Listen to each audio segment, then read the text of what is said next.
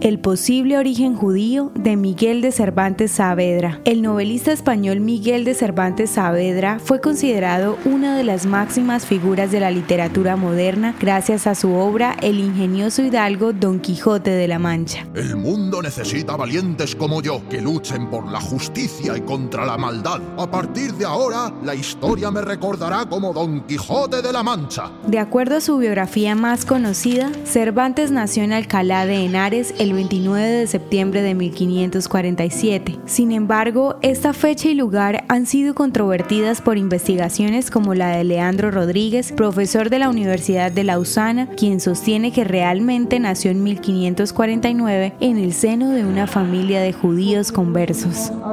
Esto explicaría el por qué no se conocen muchos detalles acerca de los orígenes y creencias de Miguel de Cervantes. Respecto al contenido de la obra, Leandro Rodríguez afirma que los aspectos quijotescos de esta tienen inspiración en la idiosincrasia judía. Esto lo sustenta por las referencias a las fiestas de las tiendas, el lavatorio de los pies o la dieta de Don Quijote. El profesor sostiene que toda la novela oculta tradiciones y saberes judíos y que incluso La Mancha hace referencia a lo manchado de su linaje judío y no a la religión española. Asimismo, el escritor Santiago Trancón, autor del libro Huellas judías y leonesas en el Quijote, afirma que los apellidos Cervantes Saavedra son de origen judío, al igual que el apellido Quijana, que lleva a la familia de su esposa Catalina. El autor también afirma que en la obra el escritor se burla de la Inquisición, el culto a los santos, de los milagros y de otros dogmas católicos. Todo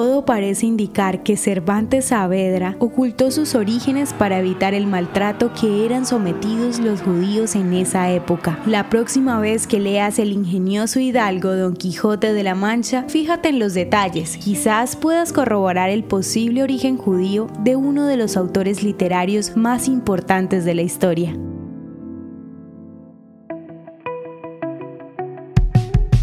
Esto es Audio Historias de Israel si quieres apoyarnos, recuerda que puedes compartir, guardar o comentar. Estaremos agradecidos de que nos ayudes a correr la voz. El contenido original de Audio Historias de Israel fue provisto y realizado por Philos Project.